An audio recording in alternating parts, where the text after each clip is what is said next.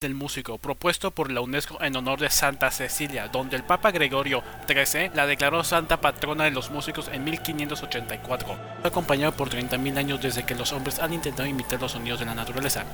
Al principio la música tuvo una relación con los rituales y trabajos colectivos. En Egipto la música fue tomada hacia los sacerdotes, mientras que en la antigua Grecia era valor enfocado hacia la mitología. En la Edad Media estuvo relacionado hacia las tradiciones religiosas y menor medida con los eventos profanos en los círculos de la aristocracia. En el Renacimiento la música tuvo un significado hacia la polifonía que abarcaba de los 1600 a los 1910, correlacionado con las vanguardias literarias y artísticas. Compositorios de la época. Desde 1695 en Edimburgo se comenzó a celebrar conciertos regular la música. De esta manera le siguieron otros países como Francia, España y Alemania.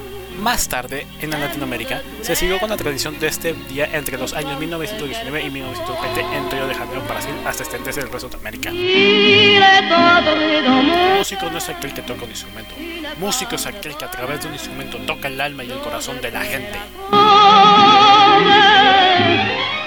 Soy un trabajador de la música, no soy un artista. El pueblo y el tiempo dirá soy un artista. Yo en este momento soy un trabajador y un trabajador que está ubicado en la conciencia muy definida. Víctor Jara.